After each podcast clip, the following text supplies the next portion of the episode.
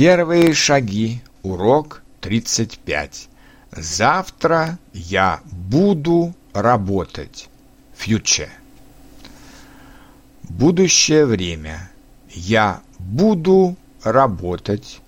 Ты будешь работать. Он будет работать. Она будет работать. Мы будем работать. Вы будете работать. Они будут работать. Потренируемся. Завтра я буду работать. Завтра ты будешь отдыхать. Завтра он будет читать. Завтра она будет смотреть телевизор. Завтра мы будем гулять. Завтра вы будете плавать.